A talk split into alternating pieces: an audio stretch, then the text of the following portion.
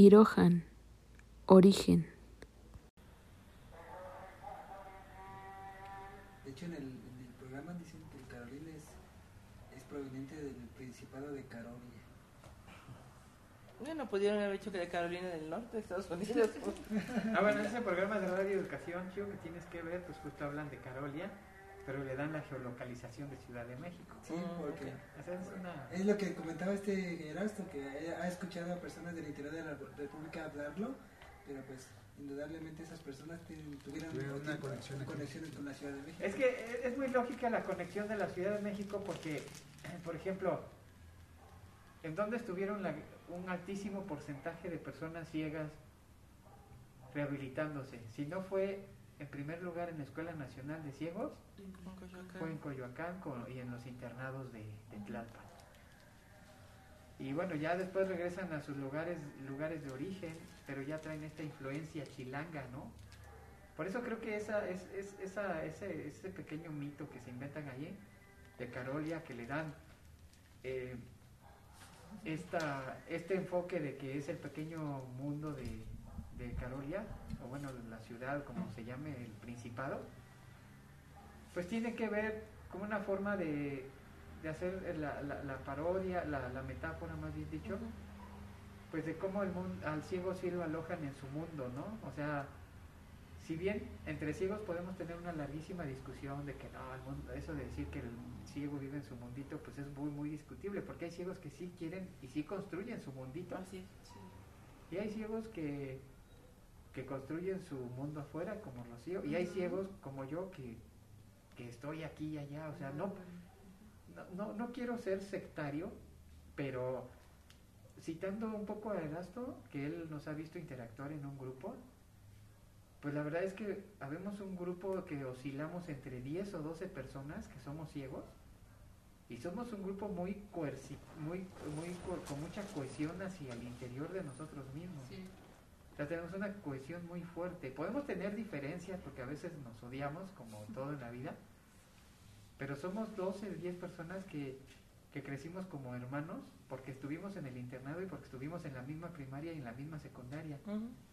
Y de ahí todo se fue fortaleciendo a grado tal que, que sí somos como un grupillo ahí particular, ¿no? Que, que incluso sería interesante cómo nos ven ustedes desde fuera también, ¿no? Es muy interesante porque siempre tienen una historia que contar. Siempre. Y siempre no en se acaba. común, ¿verdad? No se- es que no se acaba. Ya Deberían hacer un documental. Ya lo tenemos algo.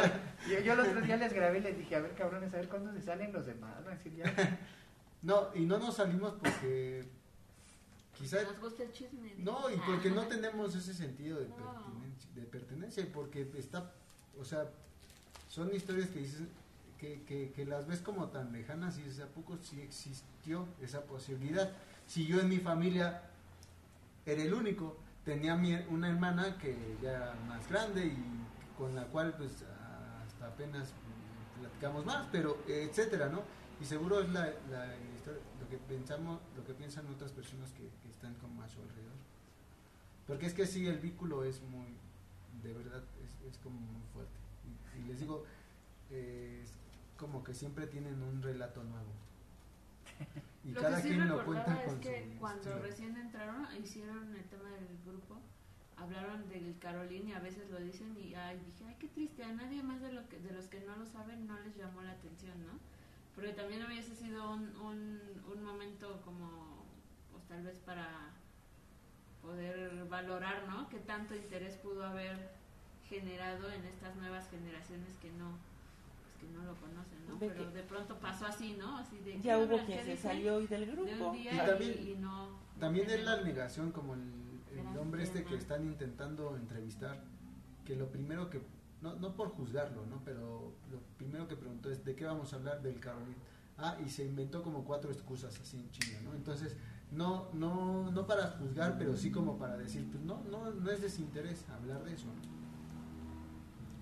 Yo lo comparto porque escuché a Fabi hablar. Sí, sí, sí, ¿no? Y, y tienes razón, esto hace un rato comenté, ¿no? Pues que ya estamos pensando en cambiarlo porque encontramos a alguien que sí está como entusiasmado y, y hasta fan- hace fantasías, eh, bueno, comparaciones con, con películas de cómo esos lenguajes, esas formas, bueno, bueno, más bien esos Imagínate códigos. una audiodescripción en Carolín. Es que pueden hacer cortos, Yo creo ¿no? que tú serías buena. Estaría muy ese heavy. Para grabar esos, los guiones. Muy cagado. Sería un, sería un material muy, muy particular con que, que si haya clic, clic a más de dos, ¿no? O sea, Hace ratito que Raúl comentaba el tema del censo, estaría súper bien, yo creo, pero pensaba cómo lo podríamos valorar, ¿no? Porque hay quien lo conoce o sabe, pero no, yo por ejemplo, ¿no? Sé, pero me cuesta trabajo más o menos, ¿no? ajá, ¿cómo lo medio. Ajá, sí. ¿Qué Pero Rocío es... un cuestion, más que un censo, un Pero cuestionario de, de reconocimiento, ¿no? Sí, o sea, sí, sí, qué sí. tanta interacción has tenido Ajá. con él y cómo te Mm. podrías clasificar, ¿no? Sí, sí, Pues sí. a lo mejor como niveles como en el inglés, ¿no? Nivel 1 lo conozco y hablo poco. Ajá. Nivel 2 Sí. lo conozco y hablo ¿no? medianamente. Nivel 3 pues ya. Y De- nivel, C- y, de y nivel lo conozco pero no hablo Y yo creo nada, que si ¿no? tienen un pequeño grupo muestral, aunque sea de, de 100, pueden hacer como Ay, una estadística, ¿no? Una estadística. ya. Es que sí hay. 100 Sí. ciegos que hablemos, Carolín, sí los encuentras. Tan solo cuántos, Ya cuántos, conseguir 100 ciegos, cabrón. cuántos, Ah, este, ya cuántos usuarios tiene Asocibe tan solo. Yo creo que ahí hay bastante. Ahí tienes la mayor, la mayor parte Sí, de la fácil, 100. O créate un grupo. A la verdad. Mete a todo mundo No, a un grupo. ¿Sabes hablar, Carolín? Te, Así. te metemos. Fíjate que a Sosive también ya le está pasando algo interesante. A Sosive ya se está plagando de muchos ciegos adquiridos. Muchos ciegos que, Ya. que, Sí, que sí. vienen. No hablamos del comité. En el comité el Carolín nunca predominó.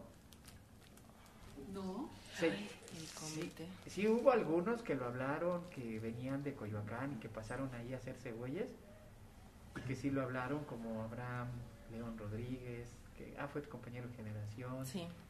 Este, Cuando lo- cortes esta grabación, acuérdame que te cuente algo del comité, que no lo quiero contar. Pero tendrá que ver, ahorita que dices que en el comité no pasó, Sí. tendrá que ver que al comité solo llegaba gente que de ceguera adquirida. o sea, Exactamente, el ajá, 99%, 98% de ahí eran gente con ceguera adquirida. adquirida, solo llegaban a rehabilitarse, Así es. literal.